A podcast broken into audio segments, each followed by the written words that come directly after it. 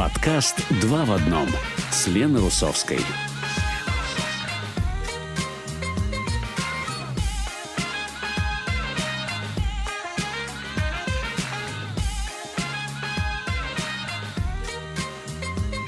Добрый день всем! Вы слушаете подкаст «Два в одном» с Леной Русовской.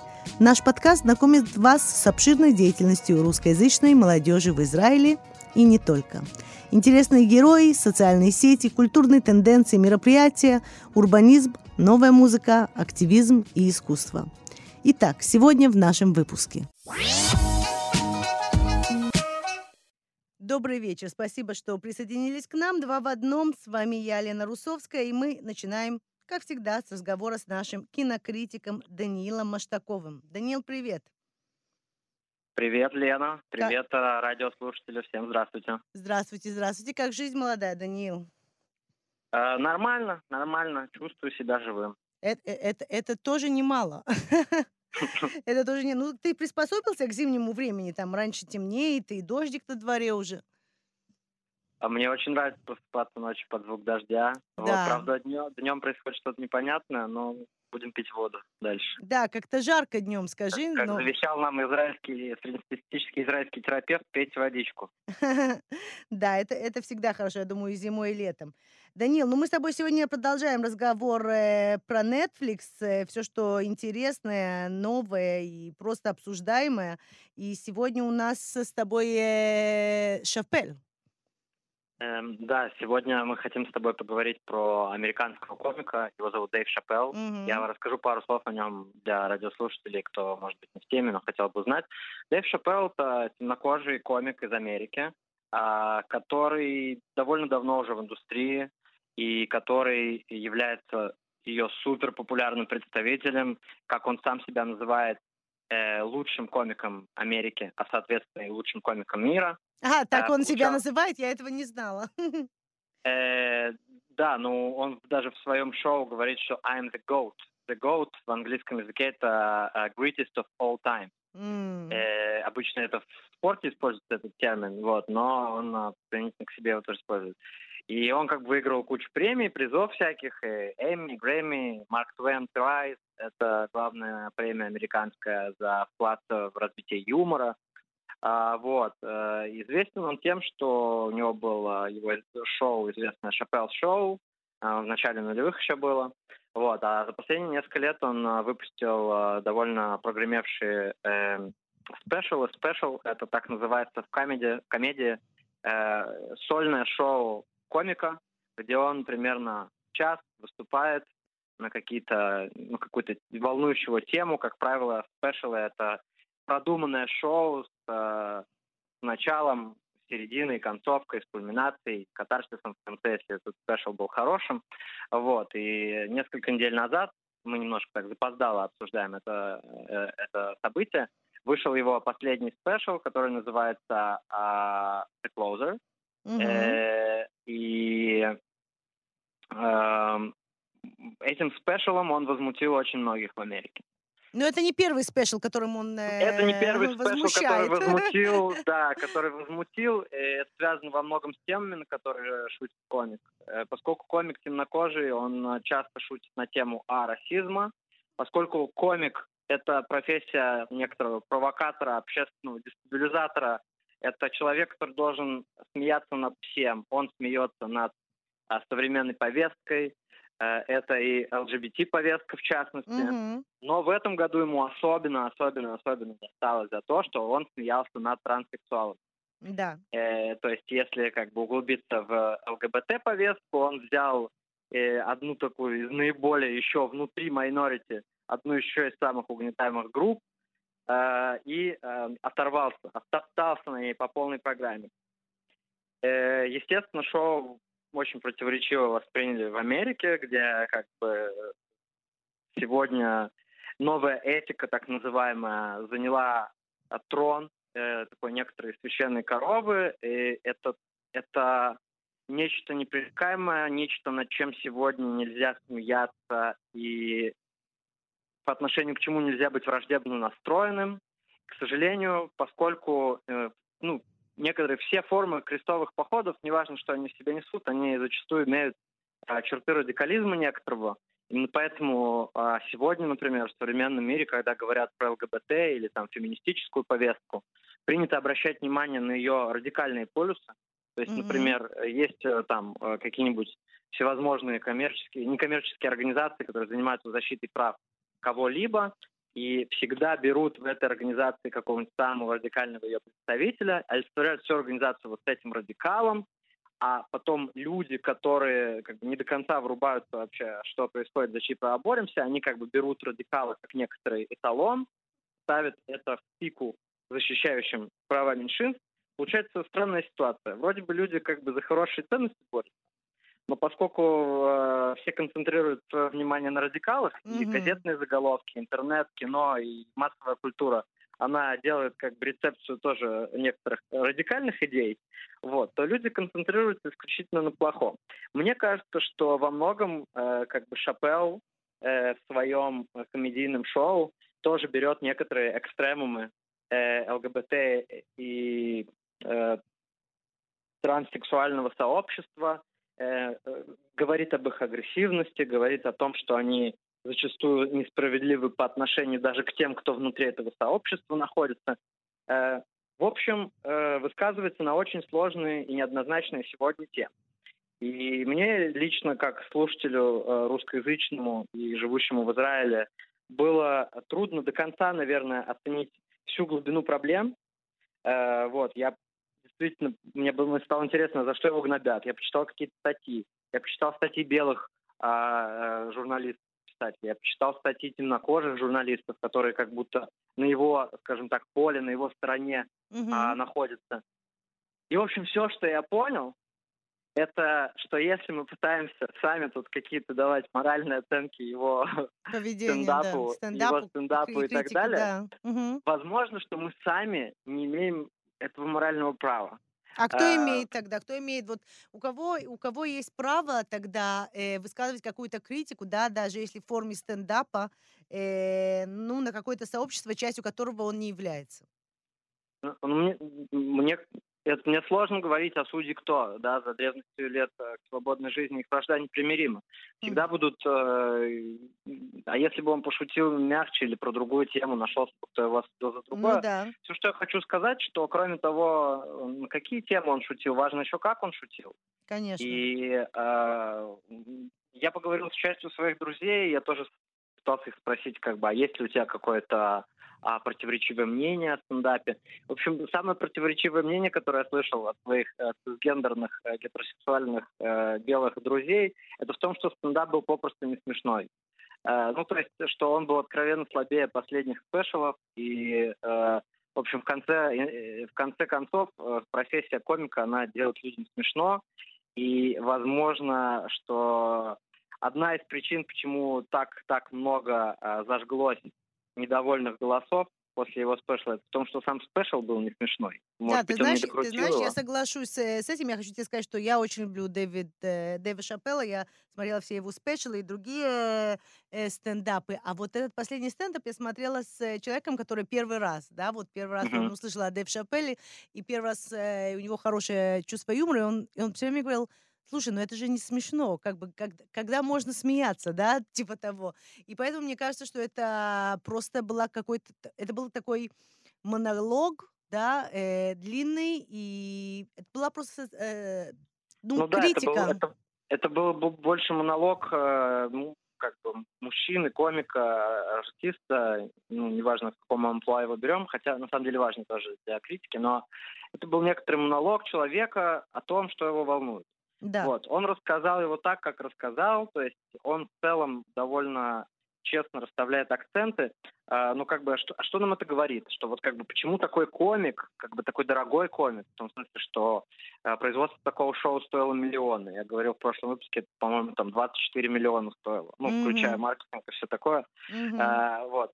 А, что, а что это значит? Какого черта вообще человек, вот, которому заплатили столько денег, он как бы занимается морализаторством вместо комедии. Mm-hmm. То есть, э, если отбросить вообще все, все спорные темы, вот, почему это так? Вот, я думаю, что отчасти это связано с э, э, временами. что каждый человек, который силен в чем-то, да, в некоторой своей области, он немножко начинает чувствовать себя как пророк, либо он хочет чем-то поделиться с нами.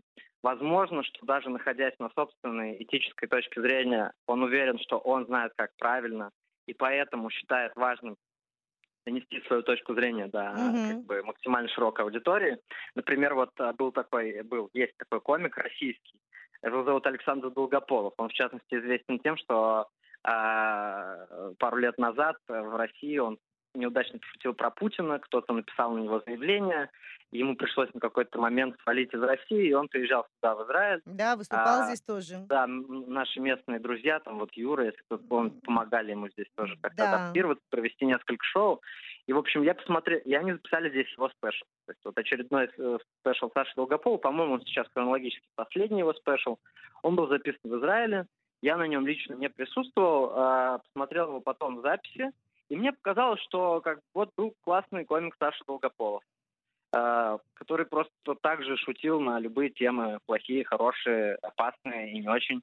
И вот. И в какой-то момент он превратился в некоторого пророка, который стал проповедовать Печенька, ага. какие- какие-то ценности. Вот. И, и, и как бы это круто, что известная личность, да, некоторый артист, добившийся успеха в своей э, профессии, несет нам это. Вот. Но в то же время от того ли ждут от него люди, да. за билет. Да, и это вызывает также какой-то антагонизм. Да, интересно, что э, ты так сравнил э, Шапеля, э, с э, Шапелом. Это действительно в этом что-то есть. Во всяком случае, я хочу сказать, что ты знаешь, несмотря на, на вот действительно последнее шоу, и, в общем, мне, да, очень нравится Дэйв Шапель, потому что он все-таки, знаешь, на, наименее politically correct от, э, и отличается этим от многих э, а, комиков, и это очень радует, даже если мне иногда это неприятно, я с чем-то не согласна. Я и... с тобой согласен, но во многом, мне кажется, вот тебе и во мне говорят, а, а, еще раз, мы русские люди, в смысле, приехавшие из, э,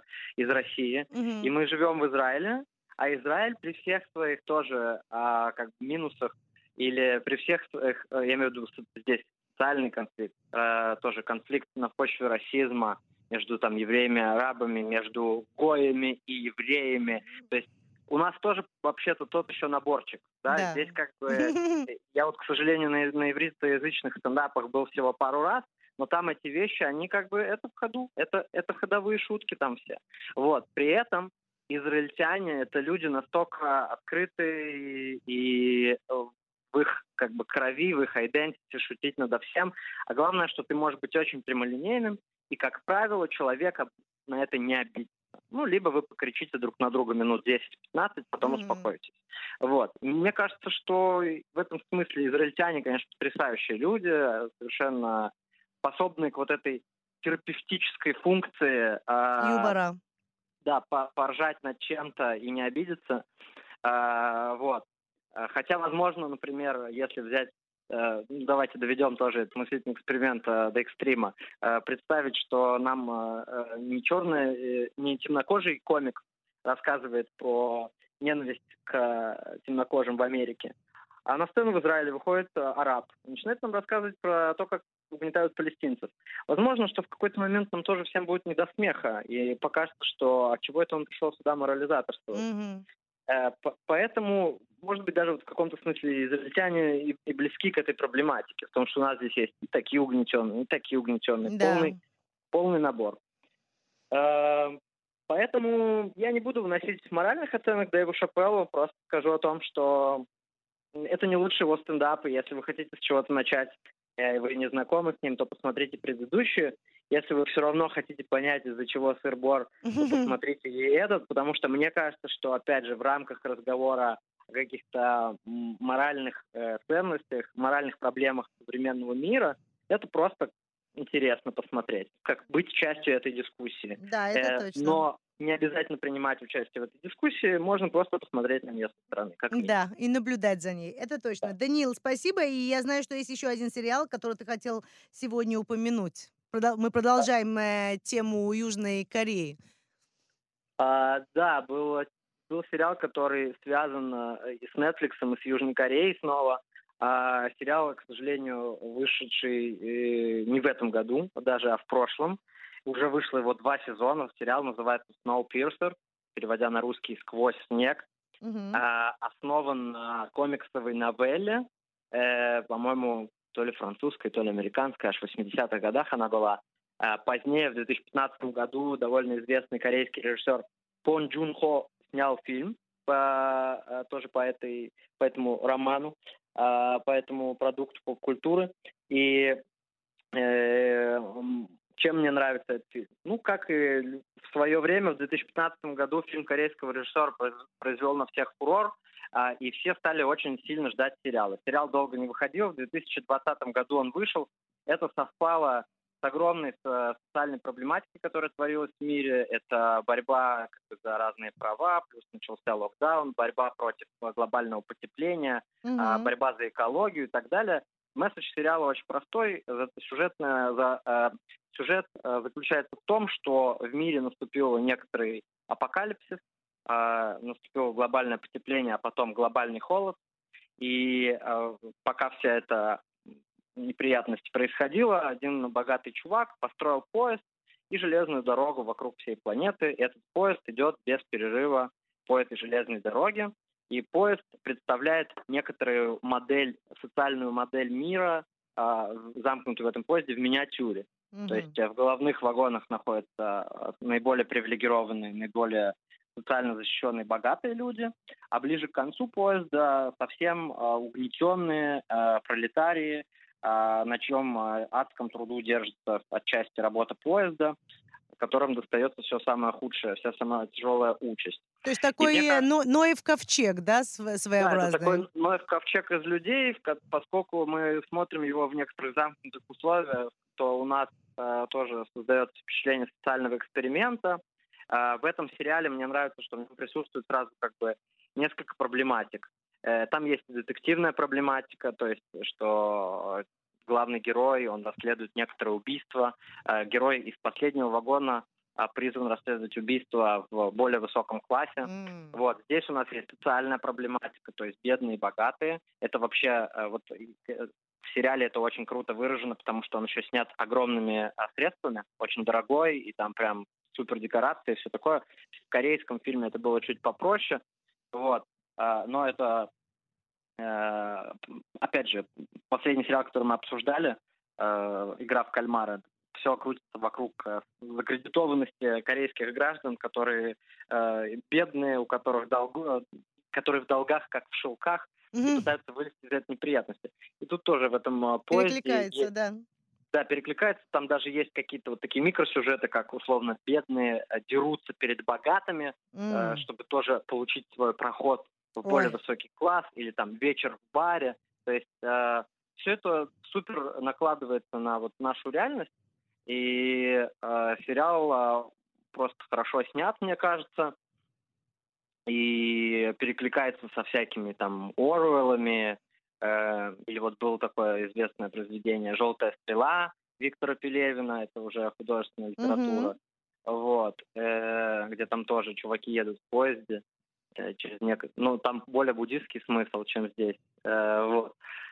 Э, в общем, всем советую, если захотите что-то посмотреть. Да, мне кажется, это интересно, такой микрокосмос, да, то есть, э, можно сказать, наше общество зажатое в какой-то э, в какое-то пространство, и можно получше наблюдать, скажем так, э, за тем, ну, что происходит как бы, опять же, коронавирус очень сильно а, обнажил проблемы общественные и социальные, как бы борьбу угнетенных с угнетателями, и фильм «Джокер» прошлогодний, угу. который, который супер бомбанул из-за этого. Вот, поэтому, я думаю, «Сноупирсер» тоже хорошо ложится в эту колею да. а, произведений массовой культуры последнего времени как раз вовремя. Данил Маштаков, очень интересно, как всегда. Мы продолжим с тобой, я думаю, в следующий раз э, тоже э, тему э, стриминга, Netflix, что нового, что интересного, э, о чем говорят и что обсуждают, и что понравилось именно тебе. Большое спасибо. Да, с удовольствием. Спасибо вам. Всем хорошей недели. И Тебе выходных. тоже. Добрый день всем, спасибо, что вернулись к нам. Два в одном, у микрофона я, Лена Русовская. Фабрика – новая программа лидерства и предпринимательства для молодых и предприимчивых русскоязычных израильтян стартует в декабре, но набор участников уже в самом разгаре. С нами директор программы, специалист по неформальному образованию и управлению проектами Анна Штенгард. Анна, привет. Привет, Лен, добрый вечер. Добрый вечер. Ну что ж, э, проект э, «Фабрика» интересно? Да, интересно начинается что-то новое, это всегда интересно. Да, вы запускаете новую программу, это хактон лидерства. Э, расскажи нам немного, в чем, какая цель программы и для кого она предназначена? Это правда новый проект, который запускается в первый раз. Это первый поток. Мы надеемся, что он будет первым, но, конечно же, не последним. Фабрика — это, по сути, совмещение двух вещей. Это, с одной стороны, погружение и изучение еврейских текстов, мудрости, философии глазами сегодняшней э, реальности, да, глазами равенства, э, либерализма, да, того, что мы можем взять из, э, из наших знакомых нам и менее знакомых нам источников, а с другой стороны, это большой вопрос, как хотим видеть свое будущее здесь, в Израиле, и как то, что мы, а, то, что, про что мы учим, то, про что мы говорим, как мы с этим можем делать. Поэтому фабрика — это совмещение двух вещей. Первое — это изучение, э, как я уже сказала, а второе — это э, разработка инициативных проектов, цель которых а, воплотить в дело то, что мы, э, то, про что мы будем говорить, и то, что мы хотим поменять внутри израильского общества. Интересно. И кто, кто, кто будут ваши участники? То есть кто ваша аудитория? Э, наша аудитория это э, молодые э, люди, у которых есть, с одной стороны, есть что сказать, есть желание э, погружаться в эти темы, изучать эти темы. Э, а с другой стороны, есть желание что-то с этим делать. По сути, мы хотим э, собрать группу людей, это довольно маленькая группа, да, всего лишь из 20 э, человек, и хотим вместе задаться вопросом, как мы хотим видеть свое будущее здесь, в Израиле. Но э, говорить про это будущее не в сфере экономики или политики, да, как это принято сегодня, это тот разговор, который много ведется и на русскоязычном, русскоязычном пространстве, и вообще в целом, а больше перевести этот разговор а, в тему еврейской культуры. Mm-hmm. Что такое еврейская культура для нас, русскоязычных? Как мы ее определяем? Как мы хотим видеть ее в сегодняшнем Израиле или в завтрашнем Израиле, да, что не менее важно. И, по сути, как мы будем это делать, да, то есть не просто оставить это на уровне разговоров, а перевести это в, э, в сферу действия. То есть будет какое-то развитие э, каких-то проектов, да, социальных или культурных? Да, да, э, да мы, по сути, предлагаем э, профессиональных и профессиональных лекторов, и профессиональных менторов, которые будут сопровождать и помогать развиваться этим проектам, чтобы проекты э, на самом деле э, работали, влияли и продолжали свою жизнь не после того, что программа закончится через год. А, и вместе с этим будет параллельный групповой процесс, который мы будем проходить как группа, да, вот с этим изучением, с пониманием, какие темы нас интересуют, что мы хотим с ними делать, и, по сути, да, как-то э, приводить в действие уже во второй части, э, связанной с, с э, деланием проектов. Да, это интересно. Скажи, пожалуйста, а продолжение, то есть этого проекта, как, то есть вы будете встречаться раз в неделю, раз в две недели, как это будет выглядеть? На данный момент наш план такой – это встречаться раз в две недели э, по вечерам, потому что понятно, что люди заняты, не всегда есть возможность видели целый день, поэтому мы говорим про вечера раз в две недели, встречаться в Тель-Авиве. А, мы говорим про а, примерно 15 встреч. Это такое, как бы, да, это запуск э, того, что происходит. У этих встреч будет э, и постоянные ведущие, и менторы, э, и лекторы, которые будут приходить для того, чтобы дать профессиональные навыки, и у части проектов будет возможность получить начальный бюджет и получить грант для своего осуществления, который предлагают, э, э, по сути, спонсоры проекта Меркас Сапир и э, фонд АД. Угу. А, Ань, скажи, пожалуйста, а ты, на каком языке? То есть, да, мы говорили о том, что это э, молодые русскоязычные или активисты, или люди, которым э, интересно, может быть, да, как-то повлиять на то, что происходит э, в Израиле в сфере культуры, еврейской культуры и так далее. А на каком языке будет, будет ваша программа проходить? Эм, я, я только скажу до, до этого, потому что мне кажется, что я это не упомянула, это важно, а, что программу осуществляют две организации. Одна организация — это э, Бина. Угу. Это движение социального иудаизма, да, это довольно большая организация, которая да, ставит своей целью да, э, э, заниматься этими темами, опять же, глазами сегодняшнего, э, сегодняшней жизни. И это вторая организация, которая называется Рашут Арабим. Это иерусалимская организация, которая, цель которой продвигать как раз социальные проекты в разных, э, в разных сферах. И мы долго думали, на каком языке делать программу, как бы она должна быть на русском языке.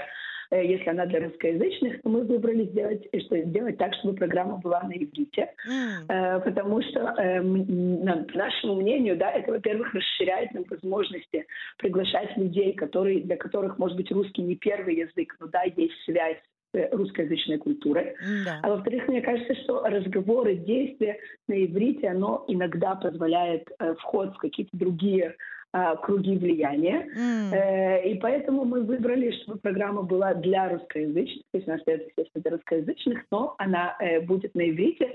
При этом мы понимаем, что э, в ней будут люди с разным, э, возможно, с разным уровнем иврита. Да, это интересно. Ты знаешь, ты сказала, вот действительно люди, может быть, для которых русский это не первый язык, но э, они очень связаны, да, с русскоязычной культурой или Э, ну, например, те, которые родились в Израиле, да, то есть например, ребята, которые да. родились в Израиле, и, может быть, на русском им они уже не говорят, или плохо говорят, или плохо понимают, или тяжело воспринимать информацию на русском языке, но все равно они очень связаны, да, с, с домом, с историей, с культурой э, э, русско-еврейской, поэтому им будет интересно э, принимать участие. Я хочу тебя спросить, э, вот есть много, да, на, на иврите называется хамамат язамут, э, есть много mm-hmm. таких э, программ в Израиле, действительно, для э, молодых и предприимчивых. Я хочу тебя спросить, почему э, вы посчитали нужным сделать такую программу именно для русскоязычных или для людей, у которых есть связь э, с русскоязычным миром? Почему как бы это надо отделить от какого-то каких-то общих программ, которых связаны с э, еврейской культурой, с израильской культурой, с, израильской, об, с израильским обществом? Э, почему эта вот программа, она именно для русскоязычных, при том, что она на иврите? Мы э, выбрали в программе совместить два, э, два элемента. Э, один элемент — это тема еврейской культуры, а второй элемент — это тема э, русскоязычного сообщества да, в, широком, в очень широком этом понимании. Mm-hmm. И вот это вот совмещение этих двух вещей, мне кажется, оно дает какое-то другое или отличные аспекты нашей программы от других не менее интересных и хороших программ, которые есть. Потому что, по моему ощущению, да, например, по тому исследованию рынка, которое я делала, у меня есть ощущение, что наш русскоязычный голос, опять же, по мне он очень разный, да, он не всегда звучит одним э, голосом, но он э, очень сильно звучит в разных сферах в сфере политики, в сфере экономики, в сфере науки, в сфере стартапов. Mm-hmm. Я могу продолжать этот список. Да. Но когда мы доходим до сферы иудаизма, еврейской культуры, тут начинается уже, э, да, начинается чуть-чуть э, лететь искры, э, или начинается какое-то напряжение. Мы либо говорим про организации, которые этим занимаются в рамках своей идеологии, либо мы говорим про какие-то политические скандалы, высказывания того или иного, да, э, не знаю, да там, члена Кнессета угу. или какой-то очередной скандал. Но, да, или есть какой-то, или постоянная какая-то защита, да, мы, нам нужно доказывать, что мы евреи, нам нужно доказывать, что мы, да, я, я не вхожу сейчас в политику. Да, Меня да, это отдельная тема. Не, э, не интересует. Меня интересует возможность и желание сказать, что у нас есть свой сейф. У mm-hmm. нас есть свое понимание, э, что такое еврейская культура да, в перспективе э, э, постсоветской реальности, в перспективе 70 лет Советского Союза, в перспективе той муреши, той э, истории, традиции, которую мы э, несем с собой. И это то, что мы хотим делать, это то, чем мы хотим заниматься. Мы хотим увеличить русский голос э, в сфере еврейской культуры. Mm. Поэтому программа для русскоязычных, поэтому э, программа занимается э, темами э, еврейской культуры. И, да, я все время говорю еврейская культура. Мне понятно, что тут можно было э, докторат писать, да, объясняя, да. что такое еврейская культура. И я специально это делаю. Я специально не вхожу. У меня нету какой-то адженды сказать еврейская культура это и правильный ответ. Мне как раз хочется, чтобы это были те темы, которые мы поднимаем, mm-hmm. те темы, которые мы обсуждаем, и тот голос, и то влияние, а, э, э, которое придет от участников, да, общество, собственно. Да, угу. которое, по сути, как бы приходит от, э, э, от нас.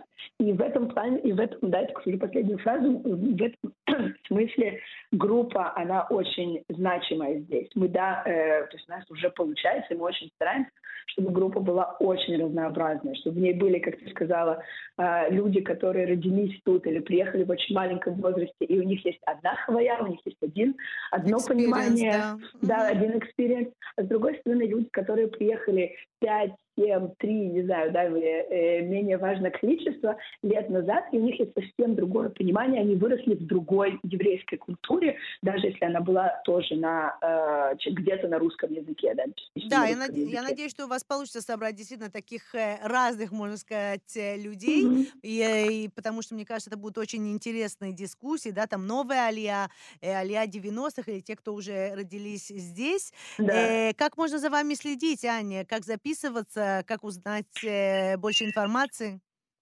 Эм, Запись идет прямо сейчас. Можно зайти на э, сайт э, Бина, просто написать Бина, зайти на их сайт, и там есть э, наша программа. Программа называется «Фабрика», на всякий случай повторю. Э, э, оставить там буквально только э, номер телефона, и мы перезвоним и все расскажем, и пригласим на э, отборочный тур. Ну что ж, очень интересно. Будет интересно поговорить э, как, э, с тобой, когда закончится, да, вот э, первый поток, и услышать действительно, какие были дискуссии, и что ты э, взяла из них э, также для себя и для следующих потоков. Э, директор новой программы «Фабрика» Анна Штейнгард. Большое спасибо и удачи. Спасибо, хорошего вечера. До свидания. До свидания.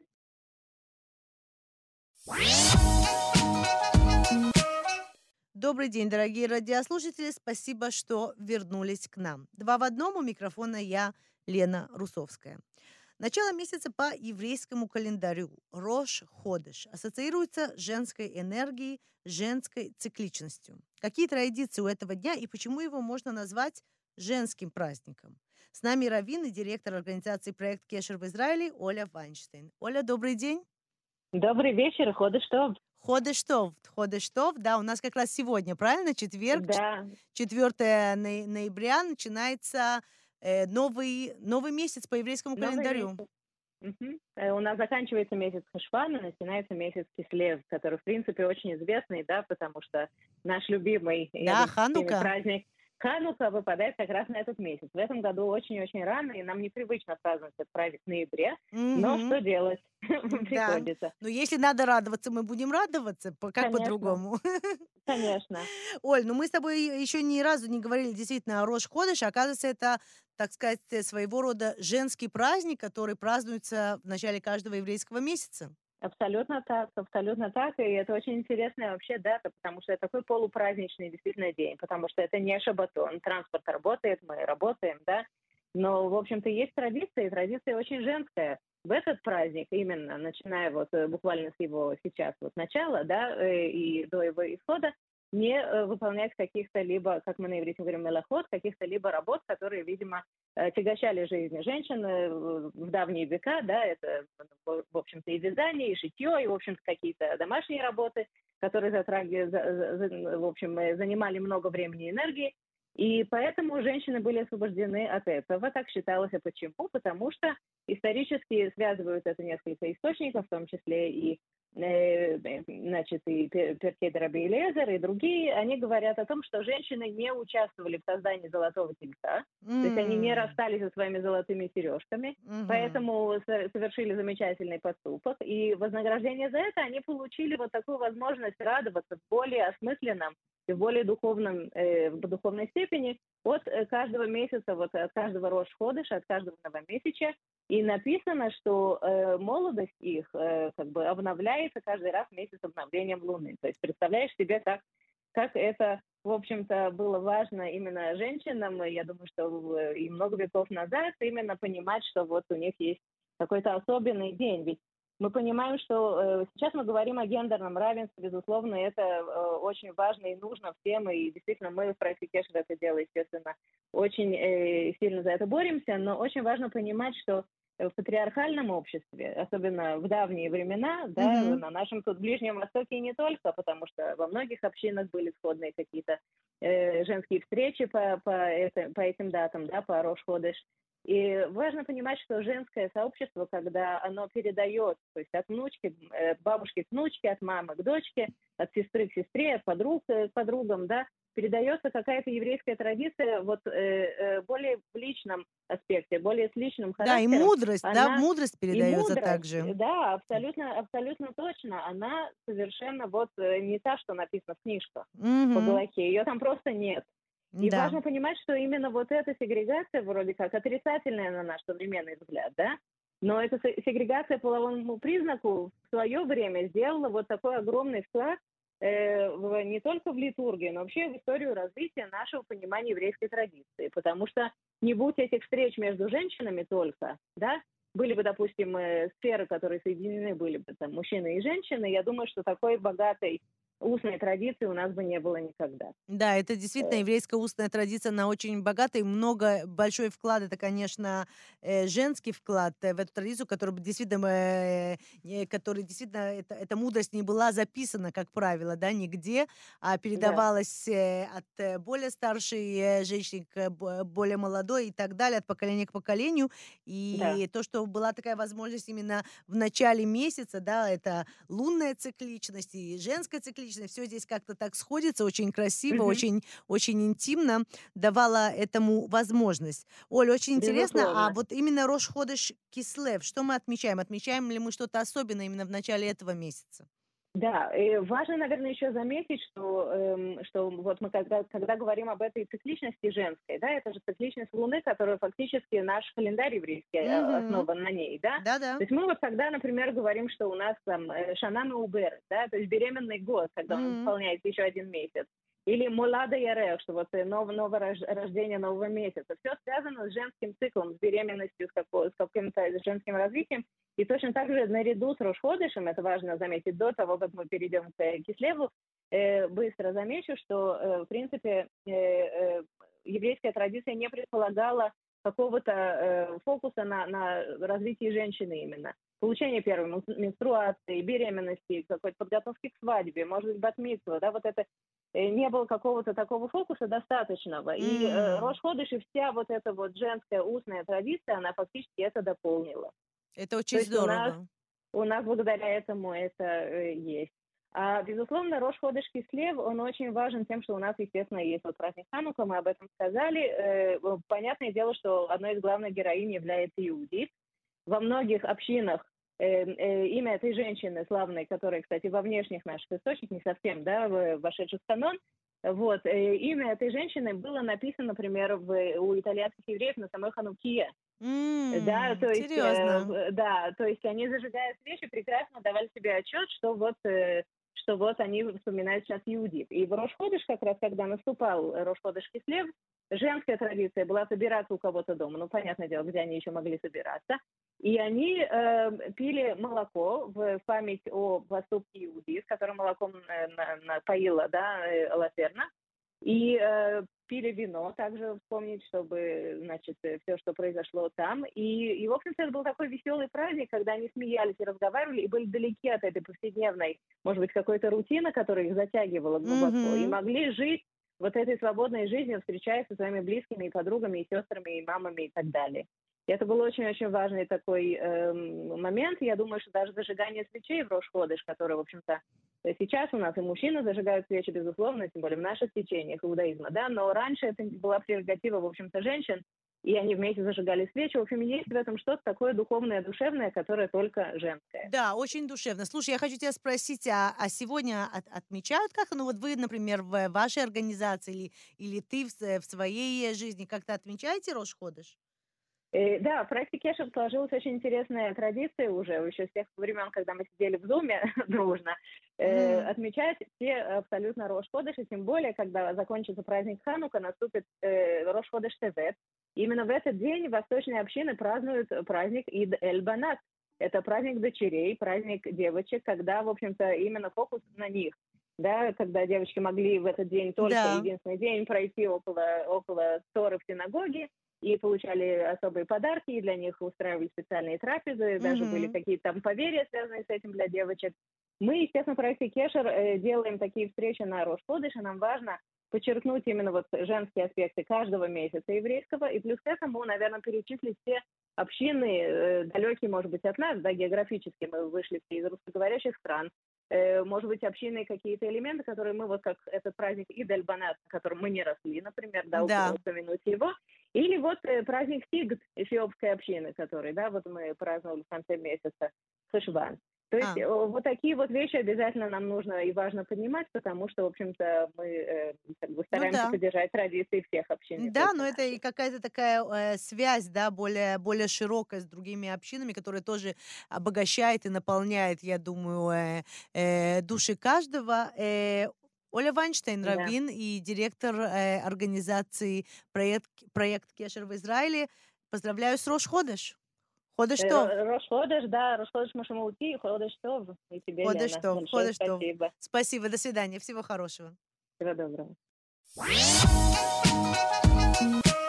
Наш выпуск подошел к концу. С вами была я, Лена Русовская, автор и ведущая подкаста «Два в одном».